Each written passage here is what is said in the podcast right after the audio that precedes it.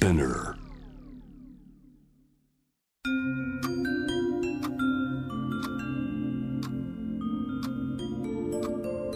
こんなこときっと取るに足らないからと性にまつわることを一人で悩み考えたことのある人たちへ。ここは気負わずに話せるお泊まり会。いつまでも終わらない会話の時間がその後の日々を支えるように個人的な思いの交換が私たちを救うのだ。私とあなたでおしゃべりを。私たちのスリープオーバー。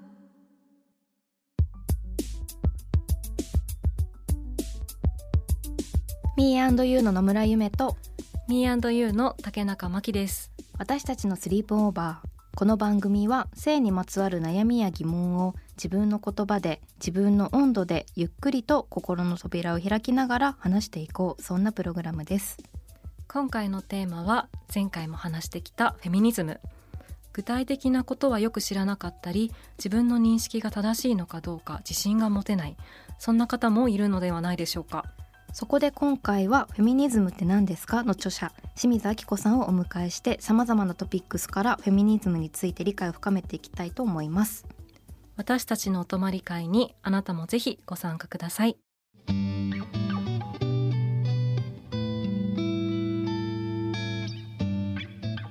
私たちのスリープオーバー今回のテーマはフェミニズムスタジオにはフェミニズムって何ですか？の著者清水明子さんをお迎えしました。よろしくお願いします。よろしくお願いします。よろしくお願いします。清水さんはあの私たちがあの Me&You リトルマガジンというウェブマガジンをやっているんですけれどもあのそこでこう「I Me Too」というあの自分たちがこうこういったことについてこう考えていきたいよっていうテーマについて対話していくシリーズで、はい、あのインタビューをさせていただきました。であのリアルのこういう対面でね、はい、お話しするのは初めて。初めて、はい、よろしくお願いします。お願いします。よろしくお願いします。本当にこのインタビューもあのミアンドユーのマガジンを立ち上げた時に、あのこう出させていただいてこう自分たちとしてもすごくなんていうか励みになるというか心の本当に支えになるようなこうインタビューでも結構何回も読み返してありがとうございます。あの実は知り合いから評判が良くて、はい、そうなんです。だからとてもあのいいインタビューをしていただいたと思ってあのありがとうございますこちらこそ。え結構周りの方とそういったこう話をすることってあるんですか？あんまないですけど、で何をしてもあんまり周りからそんなにフィードバックは意外にないんですけど、なんかあのインタビューに関しては。あのよよかったと思うっていうのを、えー、あの先輩だったりとか同僚の方から言っていただいて、うん、ちょっとあの嬉しかったので ありがとうございました。ありがとうございます。今日はあのフェミニズムについて、はい、あの話を伺っていきたいなと思うんですけれども清水さんが文芸春秋よりフェミニズムって何ですかっていう本を出されて、はい、であのまさにこうフェミニズムって何ですかっていうこう問いかけをしている本ということもあって、はい、ちょっとじっくり聞いていきたいなと思うんですけれども、この本まきちゃん前ねヌメロ東京で、はい、そうなんです。はい、あの先日えっ、ー、と発売されたヌメロ東京で雑誌のあのコラムで私たちがあの作品をいくつかセレクトしたんですけれども、まあ、その中でもあのご紹介をあのさせていただいてであとあの観光イベントがねあのあったのにも あの2人でお邪魔を、はい、させていただきます。長島ゆりえさんとのトークイベントに。はい、はいかすごくお二人がなんというかこう率直にというかお話しされているイベント。そうだったですね、はい、なんかこうすごくそうですね。なんかちょっとグダグダだったねっていう話を後で二人でしてたんですけど。でもあのイベントで本当になんかお互いこうそうっていうとこはそうだよねっていうふうに、はい、あの合意しながらなんかそれはお互いにこうどういうことなんだろうってことすごく聞き合ってらして、うん、あうんそうですかね、はい、なんか自覚は ないんですけどでもそうだとあの嬉しいなと思います、うん、はい、でも改めてあの今日ちょっとプロフィール的な質問にはなってしまうんですけども、はい、改めて現在東京大学の大学院の教授でいらしてフェミニズムクイア理論がご専門ということなんですけれども、はい、まずこうどうしてあのこの分野に住まれたのかっていうところ、はい、そうですね。あのあ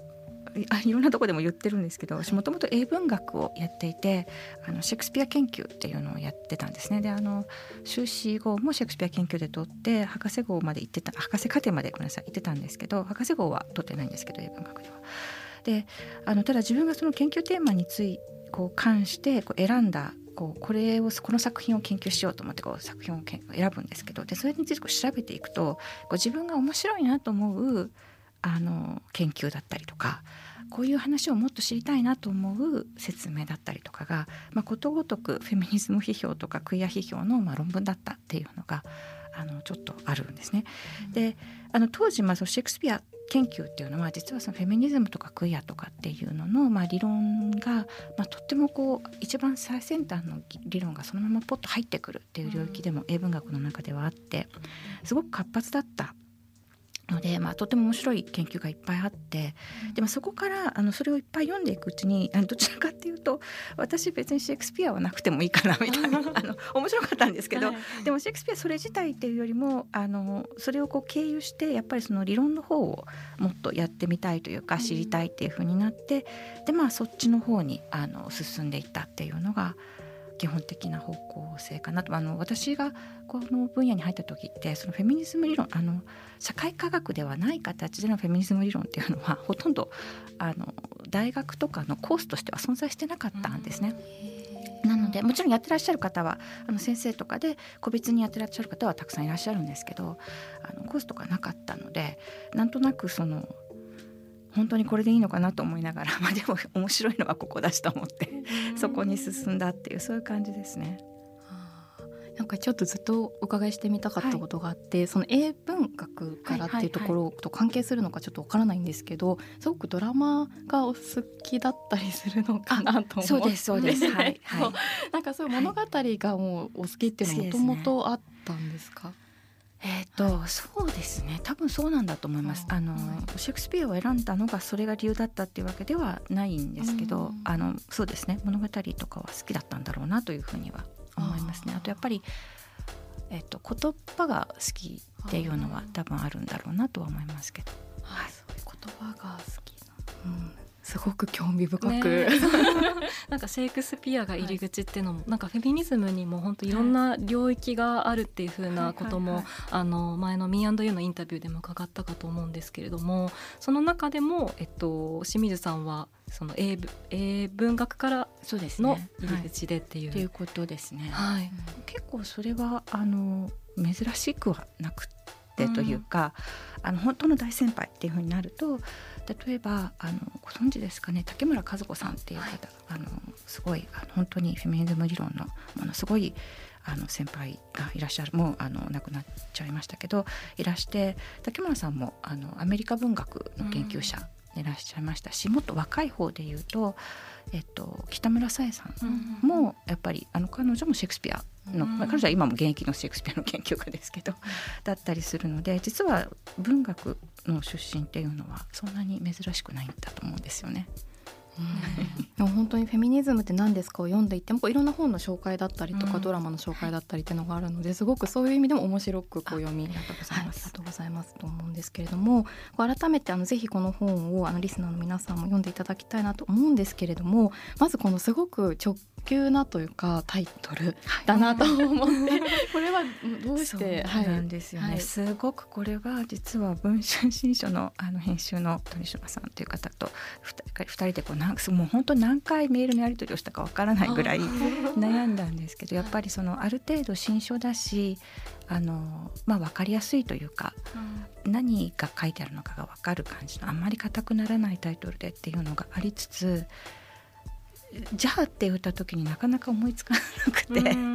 いろいろあのお互いに出したんですけど2人がどっちもいいねと思うのが本当になくてで最終的にもともとウェブ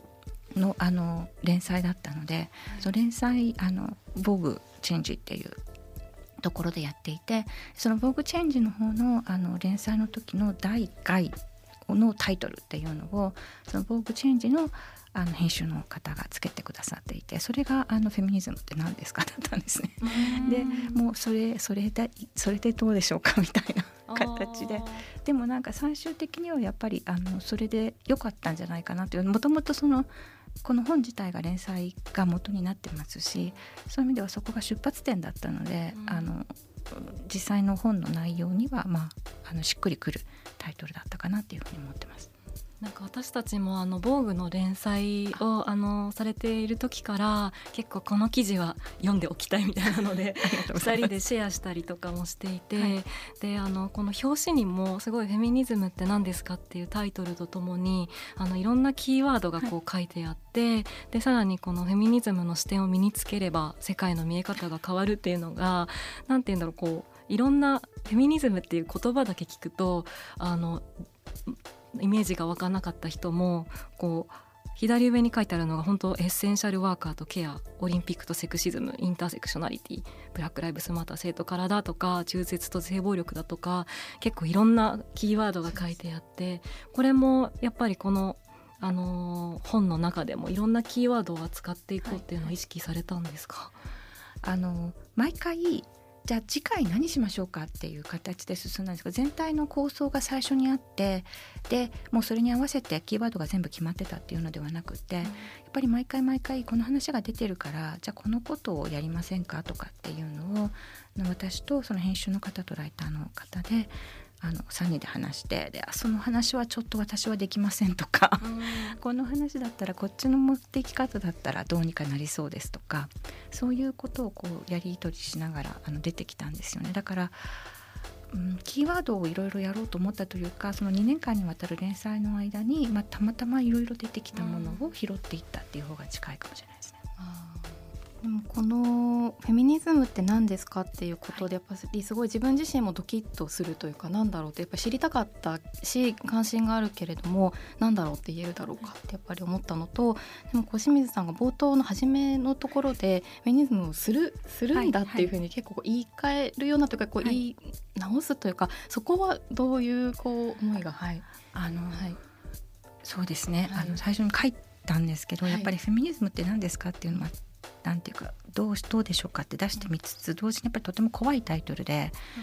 あのこれがフェミニズムだって言い切ってそれでこう終わってしまうのはおそらくフェミニズムではないっていう感覚がすごくあるんですね。でそれはまあいろんな理由があってそれは一つはその私にとっての今のフェミニズムっていうのがその他の人にとっての全てのフェミニズムをこうなんていうか包摂するわけではないっていうことだったりとかで実際にフェミニズム自体がものすごくこうなんていうか歴史を経てというかあるいはあのいろんな場所を経ていろいろな人たちに担われることによって変わってきてるものだと思うんですね。でそれをこれがフェミニズムだって一言で言うのは本当に難しくて。ででもやっぱりフェミニズムっていうのは何かあるんですよね。私たちがフェミニズムって考えたりとか感じたりしてるものっていうのはあって。でそれをどういうふうに考えていくのがいいのかなと思った時にやっぱりそのこれが定義ですよねっていう形でその何て言うんですかね。動かないもの性的なものとして、うん、あの考えるというよりはもうちょっと動的なものというか、うん、その自分はじゃあフェミニズムとどう関わるんだろうかとか、うん、フェミニズムは私にどう関わるんだろうかとか、そういうことをあのやっぱり考えていくっていうこと自体がフェミニズムなんじゃないのかなっていうのが私はあるので、なのでそれもあってそうですねフェミニズムで何だろうかっていうその問いっていうのは同時にやっぱフェミニズムは何をしてきたんだろうかとか、何をすることがまあ今後ですねできるだろうかとかそういうふうにまあ言い換えた方が多分わかるんじゃないかなっていうのはあります。うん、ね、なんかこうこれで決定ですみたいな、ね、これだけですっていうではなくて、うん。はい、あのここのあの一章のところにも基本っていうのはあると思うんですけれども、はいはい、ここの部分はありつつもいろいろと動的に動いていくものだっていう。うね。はい、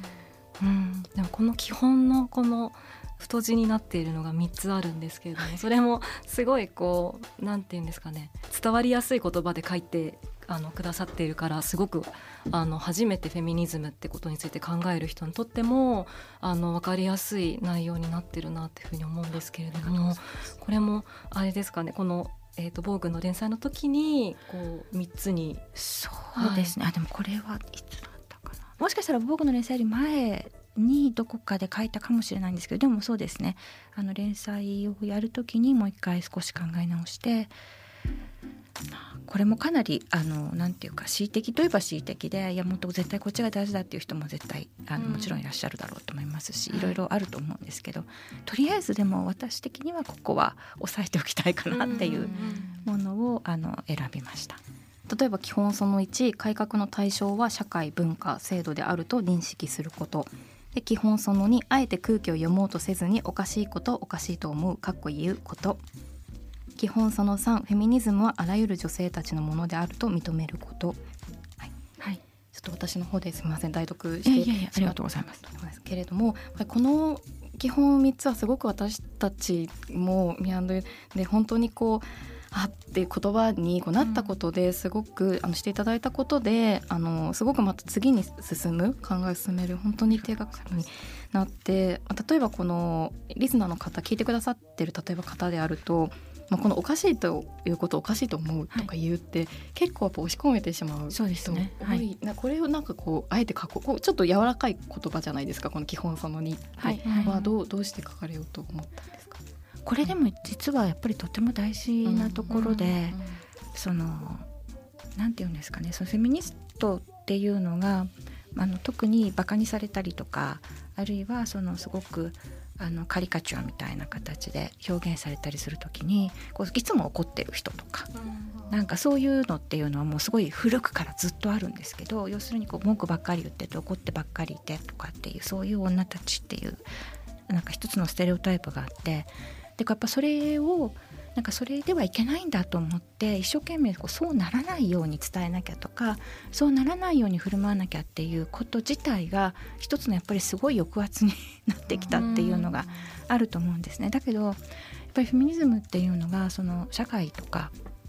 今ある制度とかっていうのに対してこれはおかしいんじゃないかって言っていくっていうものである以上やっぱりどこかでその怒ったりとかあるいはどこかでその摩擦を引き起こしたり衝突したりっていうのは避けがたいものがあってでそれを何て言うんですかね。あのそのこと自体をダメだと思わない方がいい。でそこを何て言うか実はそこにたどり着くのがそれなりにやっぱり難しいなんなんかそのそこに行っちゃいけないんだいけないんだっていうふうに育てられるので、うん、多くのあの女性たちは。うん、なのでそうじゃないよねってそこは怒ってもいいんだよねっていうのはやっぱりとても重要な一歩なんだっていうふうには思ってます。本当になんかこう結構あの私たちのスリープオーバーでも、まあ、それはこう取るに足らないことだっていうふうにやっぱり感じてしまう人も多いんじゃないかってところをすごくよく話をしてて、はいはい、私たち自身もなんか結構今までを振り返ってみるとこれはちょっとなんか私だけが押し込めてるのかもみたいな感じで、うん、あの終わらせてしまうこととかもあったんですけれども、はい、それは本当にこの1のところにも書かれていらっしゃるこの社会文化制度を改革の対象とするってところともつながるっていうのところでもう取るに足らないってことではなくてあのもしかしたら私の個人的な経験が、まあ、社会に存在している他の女性もこう抱えているかもしれないっていうことをあの番組を通じても「ミアンドユー」でも考えていきたいと思ってたので、はいはい、すごい今伺いながらああって思ってました。そうですね、はい、うんあのこの本「フェミニズムって何ですか?」にはフェミニズムの第一波第二波第三波、はい、第四波。というものが書かれていて、はい、ちょっとそのあたりをこう聞かせていただけますか？はい、あのもうほん本当にざくっと言ってしまうとなんですけど 第一波っていうのは基本的にはもう本当に最初に、えーと、女性が、えーと、社会的な法的な権利っていうのを求めて起こした運動で例えばこう参政権を獲得するとか、うん、そういう運動ですね。これが第一波って言われるものです。で、えっと、これはこれでとっても大事だったんですけどこれ要するにその女性が社会の中で男性と同じ一人の市民として認められてないっていうことに対して、うん、それはおかしいだろうって言って権利を要求していくっていう運動ですね。で第2波っていうのはあのこれ第1波はだからあの19世紀の終わりとか20世紀ぐらいとかなんですけど20世紀の頭ぐらい。第2波っていうのはもう少し後ですね。20世紀の半ば過ぎ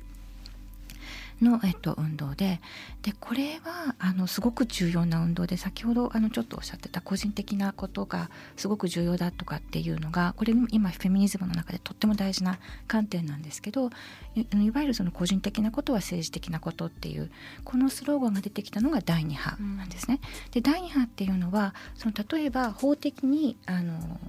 参政権をよこせとかあるいは相続権をよこせとかそういうことだけではなくってあの本当に私たちの日常のなんていうのかなこう隅々にというか、あのいろいろな形で、えーと、性差の問題性差別の問題っていうのは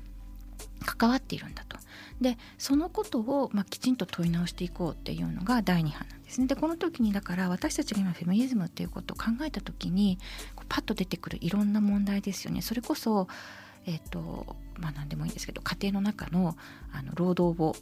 男性と女性がどういうふうに負担するのかっていう話であったりとかあるいはセクシュアルハラスメントの問題であったりとか、うん、あるいはその女性の,、まあその性的なあるいはこう性と再生産に関する健康と権利っていう言い方をあのそのうちするようになるんですけどでもその自分のそのセクシュアリティとかあるいは自分が子供を産むか産まないか結婚するかしないかとかそういうことに関わるその女性に決定権があるんだっていう話とかそういうものがこう全部まとめてガッと出てくるのが第2波なんですね。これものすごくやっぱり大きかった。うん、で今もだから私たちは第2波が提示した問題系っていうのはあの消えちゃったわけではなくってもうその問題系を引き継いでるまあ、いろんな形で展開はされてるんですけど引き継いであのフェミニズムはあの進んでるっていうふうに考えていいと思います。で第3波っていうのはあの完全にだからその第2波からこう切れるものではなくてその問題意識を完全に引き継ぎながらえっと、少し違うあの観点が出てくる。で第3波っていうのはものすごくいろんな言い方がされるんですけど でも、えっと、一つはその第3波の一つの重要なポイントっていうのはあの女性の何て言うのかなあの権利とか女性の例えばセクシュアリティとかっていうことを考える時にその女性っていうのが、まあ、非常に様々なんだっていうことをあのある意味であのもう一回こう表に出してくる。これ第2波の時にもそういうことを言ってる人たちっていうのは当然いるんですけど第3波ぐらいになるとそれがこう重要な話になってきて例えば白人だけじゃなくて黒人の女性もいるよねとかあるいは西洋の先進国だけではなくっていわゆるですねそうじゃなくって、まあ、他の国でもあのフェミニズムっていうのはあるよねとかそういうあるいは、えっと、ヘテロセクシャルの女性だけではなくてレズビアンの女性とかバイセクシャルの女性もいるよねとかそういう話っていうのがこうすごく表に出てくるのが第3波ですね。でこれが1990年代。で第4波って言われるのは最近で 2010年代ぐらいっていうふうに言われていてで第4波が何を特徴としているのかっていうのはちょっとまだ分からなくもあるところもあるんですねただ、えっと、一つはっきりしているのは第4波っていうのはあの明らかに、えっと、メディアの使い方が違ってきているあのインターネットとりわけ、まあ、SNS なんですけどのあの使い方というのが、まあ、というかそのそのそれを使ったあの運動っていうのが特徴として出てくるのが第4波っていうふうにはあの言われているっていうそういう感じです。なんか今私たちは第4波なのかな？みたいな、そういう感じです。はい。第4波の中に今存在しているんですかね。そうですね、だから日本でもやっぱりその2010年代の後半ぐらいから、まあ、あのそれこそ宮というとこもそうですけど、まあ、例えば20代とか30代とかっていう女性たちがあの一時期もうフェミニズムなんてないかもいらないかもとかってあるいはもうあのフェミニズムっていうのはそのなんていうのかな、えっと、例えば会社の中で男性と同じだけの地位を獲得すれば、まあ、それでいいかもぐらいの形で、うん、非常にこう制限された形でしかこう一般にあの伝わっていなかったのがこう20代30代の女性たちがいやそうじゃなくて自分たちにとってもっとフェミニズムっていうものは豊かだったはずだとかもっと可能性があるはずだっていうのを出してきてでどんどんその主張していくっていうのが第4波のやっぱ特徴だったのでそれはやっぱり日本でも今あのあるんじゃないかなっていうふうには思いますね。清水さんご自身がフェミニズムとこう、例えば第何波からこう入っていったとかそういうのは？私ぐらいの世代は多分第3波が、うん、まあ、一番最初にあったっていうことになると思います、はい、だからその第3波が楽しかったっていう。楽しかった。楽しかったですね、はい、その楽しさっていうのは、うん、はい、なんですかね、まあ、一つはだから本当に、えーと、元気が良かったんですよね、第3波のフェミニズム。あのそれこそ、えーといろいろパンクの,、あのパクロックの女の子たちがいたりとかそういうのがすごくあった。で、えっと、議論としてもまあ非常に面白くて例えばそのこうじゃなきゃいけないんだよねっていうふうにフェミニズムは言ってるんだっていうふうにこう言われてきた。第2波も実は本当に豊かなので、うん、そんなにこう第2波はこういうふうに決めつけてきたっていうこと自体が偏見なんですけど、うん、まあ、そういう偏見をこうなんとなく聞いて育ってきた人間からするとそれとはかなり違う形でそのいろんな問題を改めてこう考え直すやり方みたいなのを提示してくれるっていうのが第3波だったので、それとっても面白かったんです。でもでも多分フェミニズムは出会った時にはそれぞれの人がみんなすごく面白かったと思ってて第2波の人たちは第2波の人たちでやっぱり本当に面白かった。本当に楽しかったっていうふうにおっしゃるんですよね。なのでそういうものなんだろうなっていうふうに思います。なるほどでも私たちもその2017年にシーズっていうメディアを立ち上げてでそれまであのフェミニズムについてすごくこう学んできたとかそういうわけではなかったと思うんですけれども、はい、でもそこでこう立ち返ってみるとあの時にあの触れてたものってなんかすごくフェミニズムの影響を受けてるものだったんだとか、あの映画とかあのミュージシャンとか私はなんかライオットガールのムーブメントとかすごくあの学生時代にかっこいいから入ったんですけどあでもそこってフェミニズムの文脈バリバリそうだったんだとかをなんか結構後からこう知っていくこともあれば、でまたそこから時代がこう経てきてあのさっきもおっしゃってたようなこう白人だけではなくてじゃあ黒人のあのフェミニズムももちろんアジア人もあるし、はい、あのいろんなインターセクショナルな視点が、はいはい、あの必要なんだっていうのは割と本当に最近になってこう学んでいかなきゃいけないなっていうのに気づいていたんですけれども、はい、なんかそういう視点もすごい、はい、あの歴史の流れの中でこう、ね、出てきたとか、はい、そういうのもあるんですかね。うん。本当にこうシーズとかミーアンドユーっていうふうに自分たちがやってる時は本当にこう勉強とか知識っていう意味ではあのもっともっともっと勉強を、うん、あのしたかったなとかしたらよかったなとかって思うこともあるんですけどでも体感でなんというかすごくいろんな女性たちがいるんだっていうことであったりとか、はいはいはい、なんかその個人的なことはないがしろにされたり無力化されてはなんかならないことなんじゃないかっていう感覚はすごくあって、まあ、それはもうずっとずっと先人がいて、うん、あの理論もあるっていうことは本当に心強くてその楽しさっていうのはすごくはいはい、それはすごい私も出会った時はそういう感じで、うん、あこれはちゃんと説明されてたんだみたいなのがすごくこう楽しかったっていうのがありますね。楽しいってすごくいいですね。楽しいですね。楽しい楽しいです。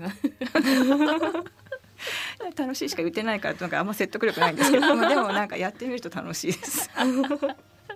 というわけでまだまだ話はつきませんが今回はこの辺で清水さんには次回もご登場いただきますので皆さんお楽しみに。清水さん次回もよろしくお願いいたします、はい、よろしくお願いいたします。私たちのスリープオーバー。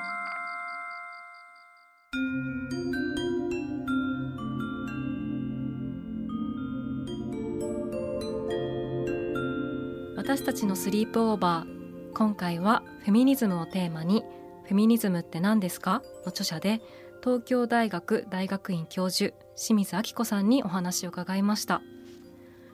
はい、えー、清水さんのね、はい、著書フェミニズムって何ですか？のお話もたっぷり伺いながらこうフェミニズムのこう歴史だったりとか変遷についても伺ってきましたね。はいもう本当にこうフェミニズムっていうのがこういろいろなあの一人一派というふうにも言われるようなことっていうのがありながらも清水さんが大切にしている考え方っていうのをこう改めて聞くことができてなんかすごくこうあのそれを聞くことがまずできてこう自分としてもまたその考え方を入れて自分はどう考えるかっていうことをすごい考えていきたいなと思いました。うんしあとそのフェミニズムの変遷、はい、第1波第2波第3波そして第4波の中にいるのか？みたいなところをすごくこう言葉で説明いただくとまたあのー、こうまた違ったこうよくあの入ってくるような感覚もあって。うんなんかこうライオットガールとかもねこう、うんうんうん、あ知ってる知ってるみたいな感じだったりっていうのがすごくこの「フェミニズムって何ですか?」の本の中にもそういった具体的なそれぞれの第1版第2波第3の第4話の例なんかが書いてあるので、まあ、よかったらぜひぜひあの本当に読んであのいただけたらいいなっていうふうに思いました。はい。次回もフェミニズムをテーマに清水さんとスリープオーバーします。皆さんは性について悩みや疑問はあるでしょうか？番組の感想や今後特集してほしいこと私たちのスリープオーバーのホームページからメールでお寄せくださいメールをご紹介させていただいた方には番組オリジナルステッカーをプレゼントしますのでお名前と住所の明記をお忘れなく。私たちのスリープオーバーは毎週金曜日配信。さらに JWAVE のラジオでもお聞きいただけます。毎週金曜日深夜1時30分から FM81.3JWAVE こちらもぜひチェックしてください。気負わずに話せるお泊まり会次回も私とあなたでスリープオーバーしていきましょう。ここまでのお相手は Me&You の野村夢と竹中真希でした。